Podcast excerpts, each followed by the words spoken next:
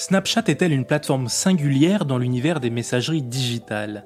C'est en tout cas ce qu'elle essaye de véhiculer en indiquant mettre l'éthique au cœur de son modèle de croissance.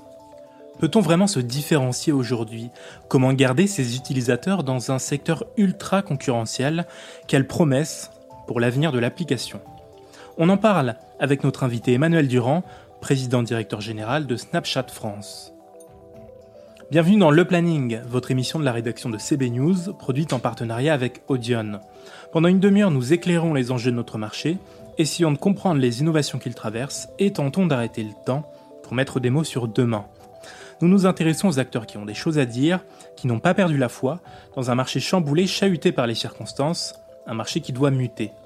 Ici, dans le planning, prêtez l'oreille aux acteurs qui rêvent, imaginent et créent notre monde.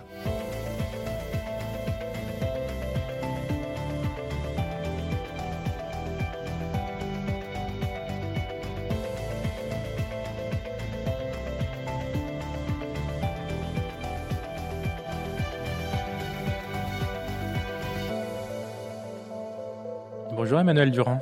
Bonjour Thomas président directeur général donc de Snapchat. Alors on va revenir sur le retour et le, retour sur le lancement euh, de Snap en France, mais d'abord on va parler un peu de votre votre parcours. Euh, vous avez fait Dauphine, me semble-t-il, et puis vous avez commencé chez chez M6.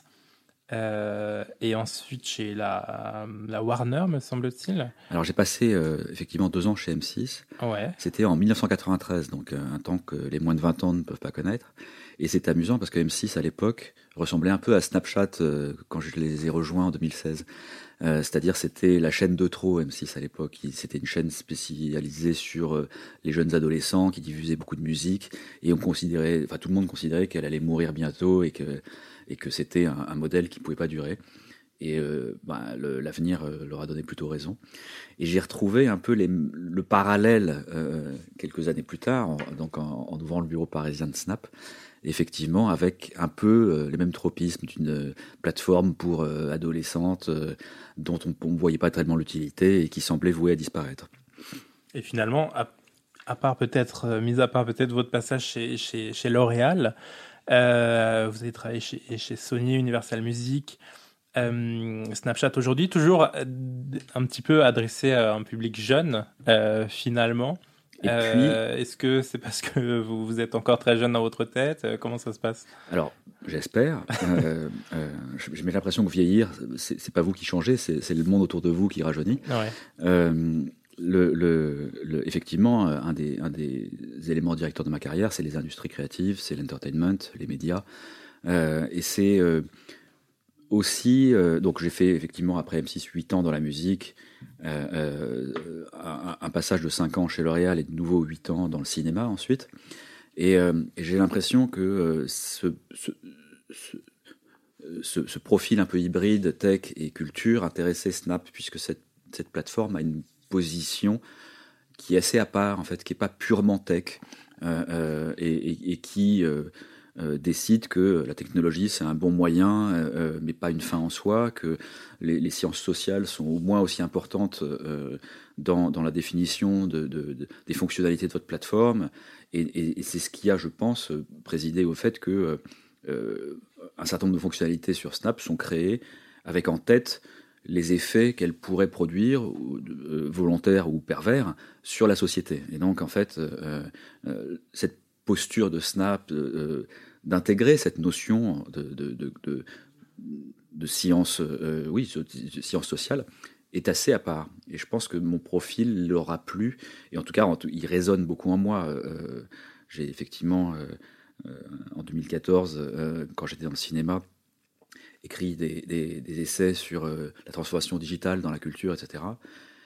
Et donc, aussi bien on voyait que l'ancien monde avait du mal à prendre le, ce, train de, l'innovation et, du, numérique, autant en fait on voyait que les industries technologiques avaient beaucoup de mal à comprendre en fait les fondamentaux euh, sociaux qui, euh, qui drivaient euh, ces, entreprises-là. Comment est-ce qu'on arrive chez Snap finalement quand ils arrivent en, 2016 Comment vous vous retrouvez à la tête de, de ce lancement en France? Par une mise en relation avec Evan Spiegel, que j'ai rencontré lorsque Snap avait encore ses bureaux à Venice.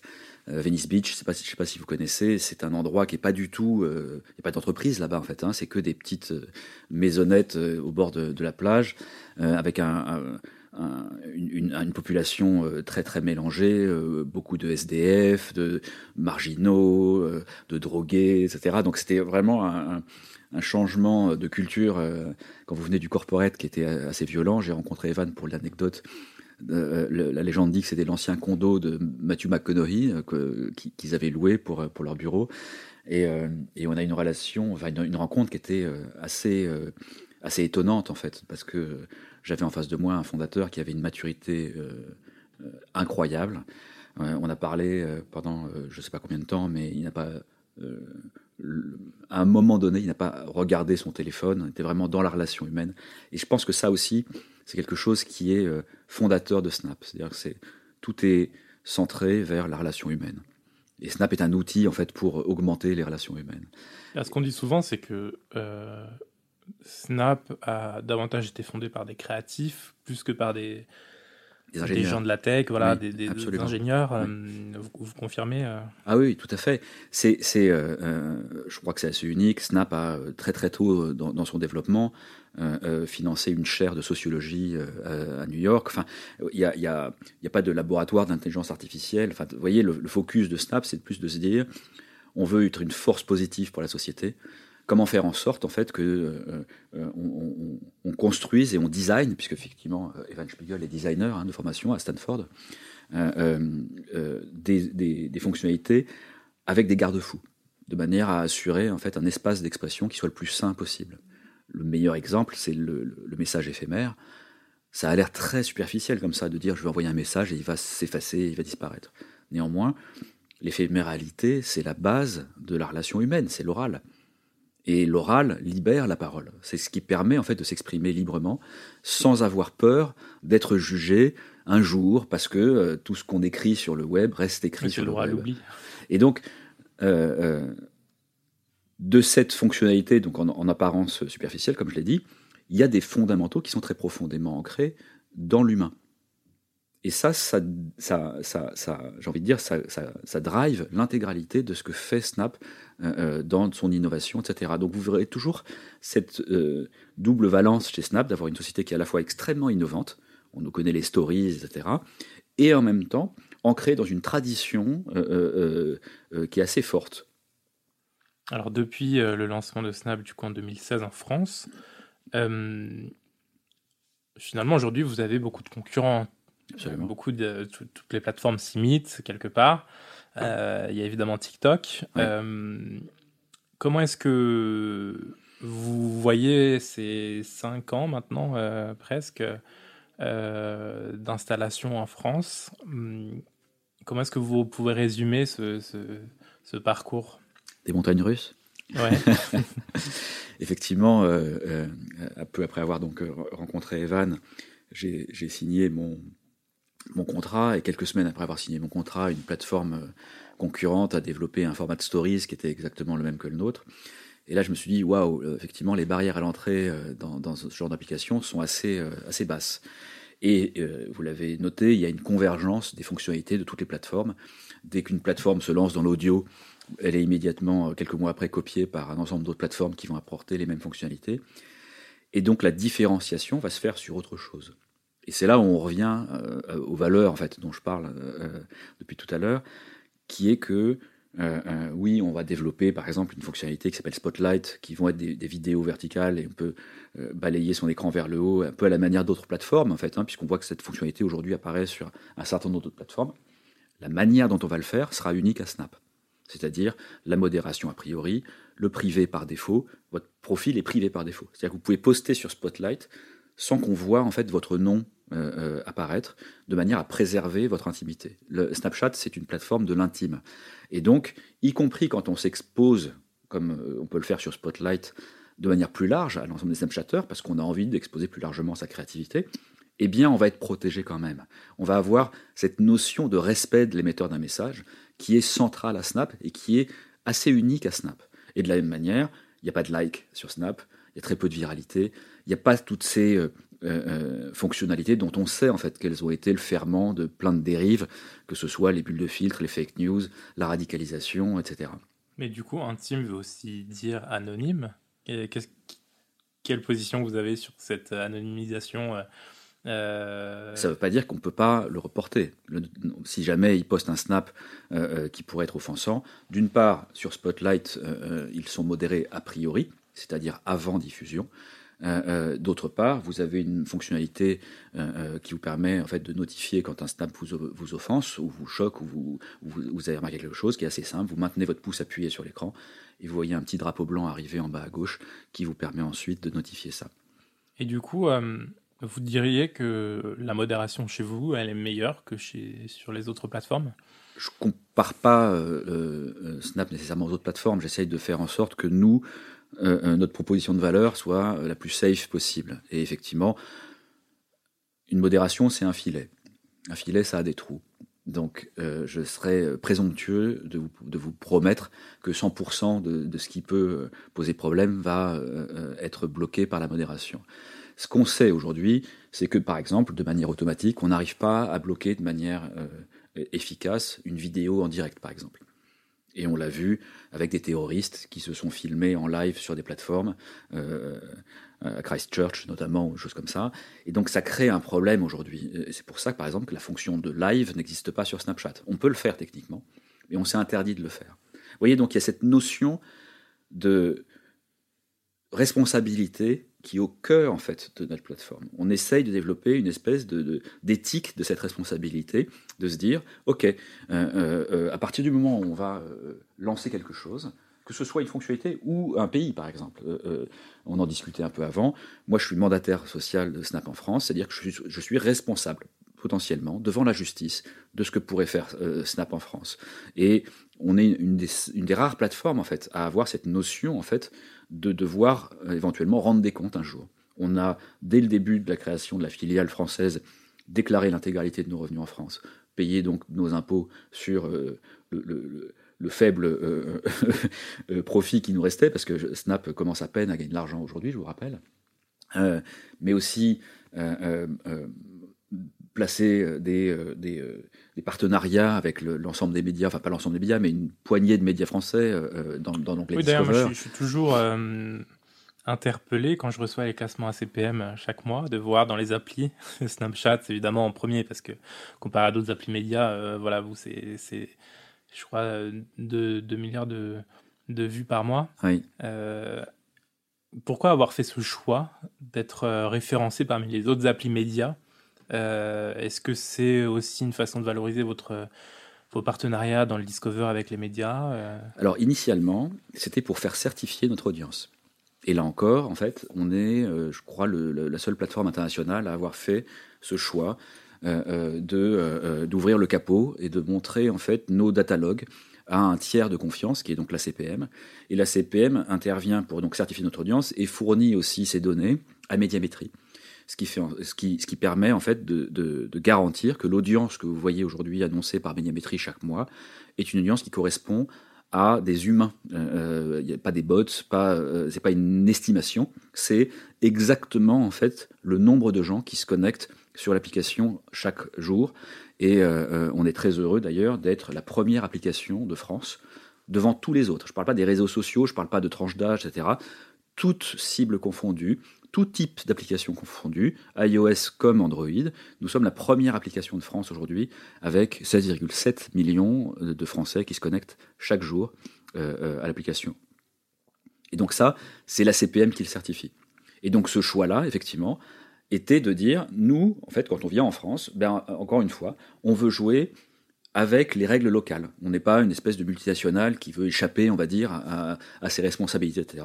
On veut s'inscrire en fait dans l'écosystème local. On veut soutenir l'écosystème local et le faire grandir avec nous. Ça a été une année euh, particulière euh, qu'on vient de vivre. Euh, et aujourd'hui, effectivement, vous dégagez des premiers bénéfices importants. les défis de, Snapchat pour 2021, 2022, les années à venir en France, euh, lesquels sont? Alors déjà, effectivement, la crise a un peu euh, validé le modèle d'une application qui permet aux amis proches de se rapprocher.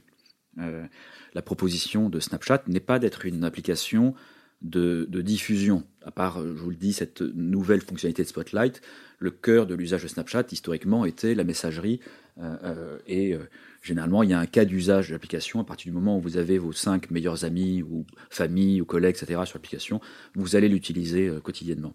Et dans cette période de distanciation forcée, Snapchat a vu son audience assez euh, comment dire conforté hein, puisqu'on a on a été euh, je crois la seule application à croître de manière continue en fait hein, sur cette période. Et euh, ça montre en fait que notre mission a, trouvé un besoin en quelque sorte et que ce besoin on prétend pas être aussi euh, riche qu'une rencontre en face à face. Je pense que rien ne le remplace. Et on est tous aujourd'hui euh, à attendre avec impatience que les terrasses réouvrent et autres pour pouvoir se retrouver physiquement. en attendant, en fait, une messagerie vidéo éphémère est la deuxième meilleure chose, en quelque sorte, après une rencontre face à face. Donc ça, la crise l'a validé. Pour les années à venir, vous l'avez dit, il y a une concurrence qui s'intensifie il va falloir rester innovant et euh, euh, tout en gardant ce cap d'être pertinent par rapport à ce, dont les gens ont besoin. Mais vous allez forcément tomber dans le piège de, l'imitation, euh, de devenir un peu comme les autres, parce que si vous restez vous-même, peut-être que il y a le risque aussi du coup de, de, perdre en intérêt pour les utilisateurs qui ont aujourd'hui plusieurs applications et donc ils doivent faire un choix à chaque instant euh, euh, sur, sur les, lesquels ils se rendent, etc. Comment est-ce que vous, allez vous positionner? Écoutez, qu'on imite ou qu'on innove, c'est la même chose, hein, puisque nous étions la, première plateforme à faire le pari de la réalité augmentée, nous étions la première plateforme à faire le pari des stories. On voit qu'aujourd'hui, ce sont des, des grammaires qui sont utilisées par l'ensemble des plateformes. On nous avait posé la question à l'époque pourquoi vous ne euh, faites pas un procès à, ces plateformes concurrentes qui vous copient? Parce qu'une fois de plus, en fait, notre différenciation, elle va être pas nécessairement dans une addition de fonctionnalités, encore que c'est la base, mais comme vous le dites, cette addition de fonctionnalités, vous allez la retrouver à peu près partout. Et donc la différenciation de Snapchat va être ailleurs. Ça va être dans euh, euh, la capacité à vous permettre de communiquer de manière plus libre, de manière plus safe, de, euh, retrouver des contenus sur Discover qui vont vous intéresser. Certains seront exclusifs à la plateforme, d'autres non, mais c'est pas grave. En fait, l'idée c'est que vous pouvez avoir un ensemble de fonctionnalités qui correspond en fait à ce que vous, en tant qu'individu, recherchez. Et je pense que ce serait euh, un fantasme de prétendre à une hégémonie, de penser qu'on est une, application qui pourrait être euh, unique et exister toute seule euh, et, couvrir l'ensemble des besoins des individus toute seule. beaucoup de, réseaux sociaux sont des réseaux, comme je vous l'ai dit, de broadcast, c'est-à-dire qu'on va se mettre en scène par rapport au monde. Et d'ailleurs, sur des plateformes concurrentes, en moyenne, vous allez vous retrouver avec 300, 400 contacts. Sur Snapchat, c'est moins de 100 c'était entre 20 et 80, je sais plus, ça, ça, évolue, on le, le mesure pas. En fait, c'est pas un driver pour nous de, pertinence. On va s'attacher à la qualité de la relation. Et donc, le fait que, par exemple, sur Snapchat, vous n'avez pas de profil public par défaut. Quand on, quand on crée une fonctionnalité comme Snap Maps, par défaut, vous êtes invisible. Vous voyez? Et donc, je pense que cette addition, en fait, de, de, de choses qui vont euh, euh, toujours en fait dans le sens du respect de l'utilisateur, au fil du temps, les gens s'en rendent compte. Ils ne sont pas idiots. On a vu des migrations récentes d'une plateforme vers une autre quand euh, euh, les gens estiment que euh, leurs data ne sont pas nécessairement gérées de manière très éthique. et donc, de plus en plus, cette notion en fait commence à apparaître dans l'esprit des utilisateurs. et nous, on tient le même discours depuis le début. C'est on vous respecte. Euh, on va être dans une, politique de minimisation de la captation de données, par exemple. On ne va pas chercher à construire un business model basé sur une, captation de données de manière intrusive et qui va chercher à tout savoir de vous. On va essayer de savoir un minimum de ce que vous êtes et de ce que vous aimez pour pouvoir vous proposer des publicités qui vont être pertinentes, de manière à réduire le bruit publicitaire, de ne pas vous proposer des, messages publicitaires qui ne vous seraient pas adaptés. Mais c'est tout. À part ça, vos opinions politiques ou, ou autres ne nous intéressent pas.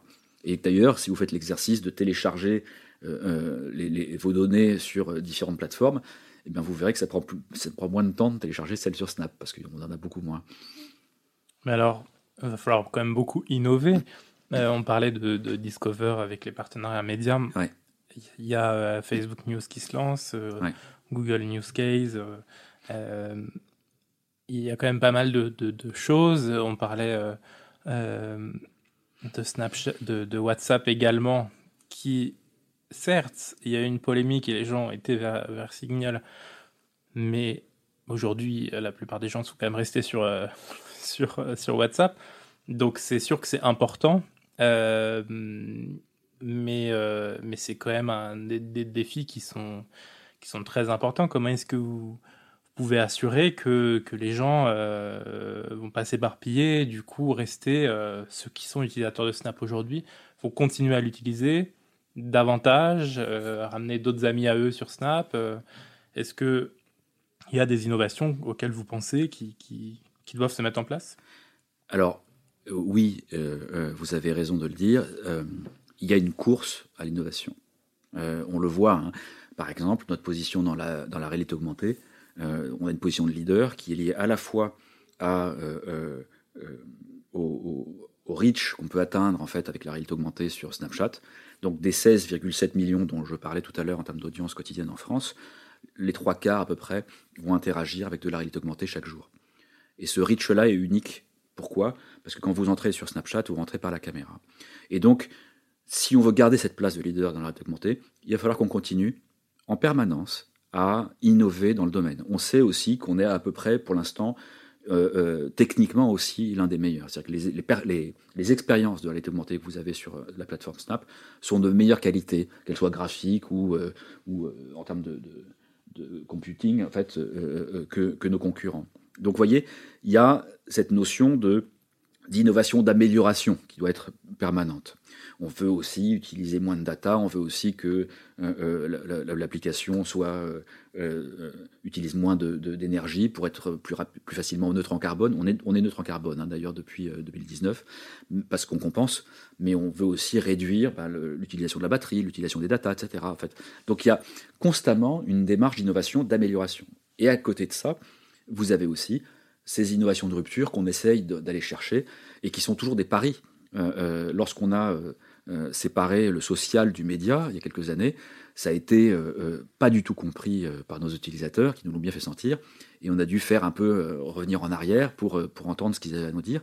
Néanmoins, on a quand même mis en place cette notion qui est assez unique là encore, d'avoir à gauche de l'application le social, donc vos amis, et à droite le média.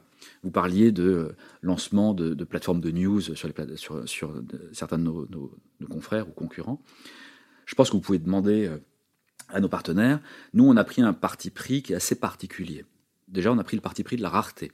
Vous avez quelques dizaines euh, euh, de partenaires médias français avec lesquels on a décidé de passer un contrat de gré à gré de partenariat. Et quand je pas un mot vide de sens le partenariat, c'est-à-dire qu'on a envie qu'ils réussissent parce qu'ils sont pas nombreux. On a on a euh, volontairement en fait limité en fait ce nombre de manière à ce qu'ils puissent gagner de l'argent euh, euh, économiquement, mais aussi euh, trouver une audience qui va peut-être aussi rebondir sur leur site, etc. Et j'ai l'impression que cette démarche, un peu, pardon pour l'anglicisme, de win-win, est assez particulière. C'est-à-dire qu'on n'a pas envie, nous, de faire disparaître les marques médias. Quand vous rentrez sur Discover, quand vous lisez une édition du Monde, bah d'abord vous voyez que c'est le Monde qui l'a faite avant de découvrir le contenu de ce qui va être euh, euh, présenté. Et ça, c'est très différent, entre guillemets, d'autres plateformes où vous allez d'abord lire un contenu avant de vous rendre compte que ce n'est pas nécessairement une source fiable qui l'a émise. Donc, par exemple, il n'y a pas de fake news sur Snapchat. Ça, c'est unique. Euh, il n'y a pas de viralité. C'est-à-dire que vous ne verrez pas un contenu sur Discover parce qu'il aurait été liké, partagé, commenté par l'un de vos amis. On va vous pousser un contenu parce qu'on pense que ça pourrait vous intéresser, basé sur l'historique de votre propre euh, euh, euh, utilisation de la plateforme. Il peut y avoir quand même des fake news par les utilisateurs. certes pas par les partenaires médias, mais, mais n'importe qui qui a une grosse audience, un créateur, comme vous les appelez, peut balancer une fake news aussi. Oui, c'est possible. Et là, on s'en refait, on, dans, dans, ces cas-là, on va s'en remettre à la modération et aussi au fait que, je le répète, Snapchat n'est pas une plateforme virale. donc, des messages comme ça trouveront moins d'écho que sur d'autres plateformes. Il y a moins de primes à la viralisation sur Snapchat. C'est plus une méritocratie, j'ai envie de dire, euh, euh, qu'un effet de, de, polarisation, parce qu'on sait que la viralité, elle est construite sur l'extrême. Hein. Plus vous avez euh, un sentiment chaud, que ce soit la colère ou la joie, ou etc., plus vous allez viraliser un contenu. Et bon, donc naturellement, ça va polariser les discussions. C'est pas possible sur Snap. Donc de fait, on s'avère, il s'est avéré qu'on était beaucoup moins concerné par ces problématiques-là que d'autres. Et quand je dis beaucoup moins, nous travaillons aujourd'hui avec euh, une association qui s'appelle Point de Contact, avec les associations comme e-enfance, euh, etc. Et eux-mêmes nous disent que la part des contenus qui sont relevés sur Snapchat est absolument marginale, de moins de 1% en fait, par rapport aux autres plateformes. Donc vous avez la réalité augmentée. Euh, comment l'intensifier? Comment comment la rendre encore plus qualitative pour euh, à la fois les utilisateurs, mais aussi euh, en, création publicitaire, euh, puisque vous proposez beaucoup ça, des, opérations spéciales avec le luxe notamment. Qu'est-ce qu'on peut faire de mieux en, termes de réalité augmentée dans les années à venir? Bah D'abord, il ne faut pas qu'on fasse tout nous-mêmes. Donc il y a un gros enjeu de construction de l'écosystème. C'est un sujet dont on s'est saisi il y a maintenant deux ou trois ans, de vouloir euh, euh, faire croître un ensemble de partenaires externes à Snap en France, hein, euh, qui étaient capables de construire pour nos clients en fait des expériences de réalité augmentée. et ça, c'était une différence parce qu'auparavant, les, expériences de réalité augmentée étaient construites exclusivement par nos studios en interne en Ukraine.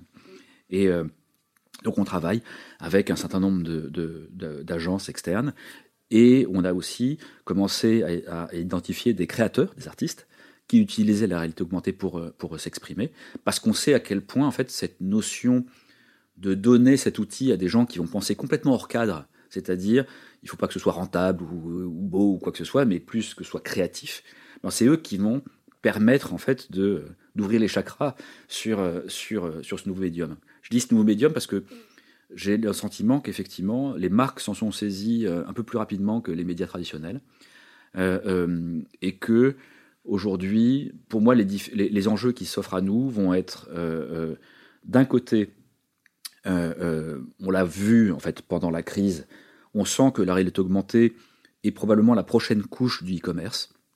C'est-à-dire que l'e-commerce était euh, euh, exclusivement utilitaire. Hein. Vous choisissez un article, vous voyez une petite photo, vous passez dans votre panier, vous achetez. Donc c'est assez froid en fait comme expérience, il n'y a pas vraiment d'affect. Et la réalité augmentée permet d'ajouter une couche d'expérientiel par rapport à ça. On a eu un cas euh, avec des marques comme Gucci ou Dior qui ont fait essayer des baskets en réalité augmentée sur la plateforme. C'était à la fois une expérience qui a marché en termes de juste des expériences de marque, hein, puisque les gens jouaient avec la, avec la, lens euh, euh, pendant euh, des dizaines de secondes. Et c'était aussi validé par le taux de conversion, puisque une société comme Dior a eu un retour sur son investissement publicitaire de plus de six fois sa mise. Alors, est-ce qu'il ne faudrait pas peut-être que Snap sorte de son application et développe une application qui s'insère et qui s'intègre dans les sites d'e-commerce euh, est-ce que c'est quelque chose auquel vous pensez au lieu de travailler uniquement avec l'application Snapchat? Alors, pourquoi pas? Aujourd'hui, on a plutôt la démarche inverse de faire en sorte que notre caméra devienne une plateforme. Et donc d'accueillir sur la caméra de Snap, qui bénéficie d'une audience extrêmement forte, la, meilleure audience de France, hein, je vous le rappelle, euh, pour accueillir des partenaires qui vont fournir des expériences en touchant immédiatement une audience forte. C'était euh, le cas quand on, euh, on a passé un deal avec la, jeune startup Yuka, qui va permettre, en utilisant la caméra de Snap, de scanner un code barre et de découvrir euh, les qualités énergétiques d'un aliment, ou d'un, oui, compris. Et donc, on a, on, a, on a, passé un certain nombre de deals comme ça avec d'autres startups, une qui s'appelle Photomat, qui vous permet d'avoir le, le, le résultat d'une équation mathématique, une autre qui vous permet de connaître la race de votre chien, une autre qui vous permet de reconnaître une espèce de plante. Enfin, vous voyez, la réalité augmentée au départ est née par le jeu, et on développe maintenant en fait une, des satellites qui sont plus utilitaires en fait, qui vont vous permettre en fait d'interfacer le monde avec le digital via la caméra. Et donc le but sera toujours passer par l'application euh, tout de même. Je ne peux pas vous le dire de manière certaine, mais c'est un peu la même chose, le même type de, de, deal qu'on a passé avec nos, partenaires sur Discover. C'est-à-dire, nous, on apporte une audience massive et eux apportent un contenu. Et donc, chacun fait une partie du travail, en quelque sorte. On a réussi quelque chose d'assez unique. On a réussi à démocratiser la réalité. Euh, euh, euh, et, dans le même temps, d'ailleurs, on a réussi à monétiser de manière non intrusive une messagerie. Et je crois qu'on est assez, là encore une fois, les seuls sur ce domaine. Vous avez cité des messageries précédemment. Il y en a beaucoup qui cherchent aujourd'hui comment gagner de l'argent lié à cet usage, et peu y réussissent. Aujourd'hui, Snap, quand vous faites une expérience de lens sur Coca-Cola et que vous la partagez avec vos amis, eh bien en fait c'est bénéfice pour Coca-Cola, mais c'est aussi parce que c'est un bénéfice pour les utilisateurs, parce qu'ils ont une expérience divertissante ou enrichissante ou autre. Euh, vous essayez d'ailleurs aussi de, de rentrer dans l'écosystème des, agences publicitaires en France. Vous êtes notamment partenaire, euh, je tiens à le préciser, du, du, du, concours des, des d'or, concours mensuel créatif chez CB News. Euh, pourquoi cette envie de faire partie de, de, l'écosystème, d'intégrer les agences, de, parler avec les médias Quel est le, le, le but in fine?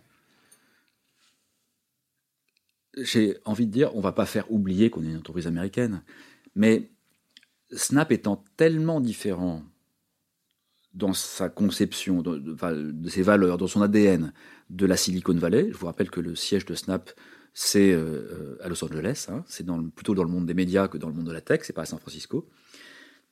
Que il paraissait important de prendre un contre-pied par rapport à la manière dont la tech est perçue depuis l'Europe, c'est-à-dire un ensemble d'entreprises qui se considèrent un peu euh, de manière euh, transnationale, en fait, non touchées par, euh, y compris les réglementations ou lois locales, etc. Et donc, ce positionnement d'un acteur responsable, on l'a voulu dès le début. C'est pas un positionnement cynique, hein, c'est le cœur de ce que nous sommes. Et donc, c'est finalement une, une évidence qu'on va vouloir s'inscrire, là encore une fois, dans l'écosystème, plutôt que le survoler en pensant qu'il ne peut pas nous atteindre. Et donc ça, effectivement, a euh, mené à, euh, comme je vous l'ai dit, faire certifier notre audience euh, par la CPM pour que on ait une, transparence et, une, véracité de ce qu'on de ce qu'on de ce qu'on dit comme comme chiffre qui soit qui soit prouvé. de se rapprocher des agences aussi bien médias que créa en fait parce que on pense que ce sont euh, des acteurs qui sont euh, primordiaux dans l'écosystème français et donc avec lesquels nous voulons euh, avoir des relations proches, amicales et, là encore une fois de partenariat. Et donc, assez naturellement, ça a guidé, en fait, l'ADN de Snap, quelque part, a guidé notre stratégie de développement. Peut-être que ça, veut dire qu'on va scaler moins rapidement que d'autres, mais on va le faire de manière plus solide peut-être et plus ancrée, on va dire, dans les valeurs, dans les, dans, euh, et peut-être plus en résonance aussi avec les cultures locales. Merci beaucoup Emmanuel Durand d'avoir répondu à nos questions. Chers auditeurs, merci de nous avoir écoutés. N'hésitez pas à consulter le site web de CB News pour ne rien rater de l'actualité de notre marché et bien sûr à vous abonner à ce podcast. À très vite.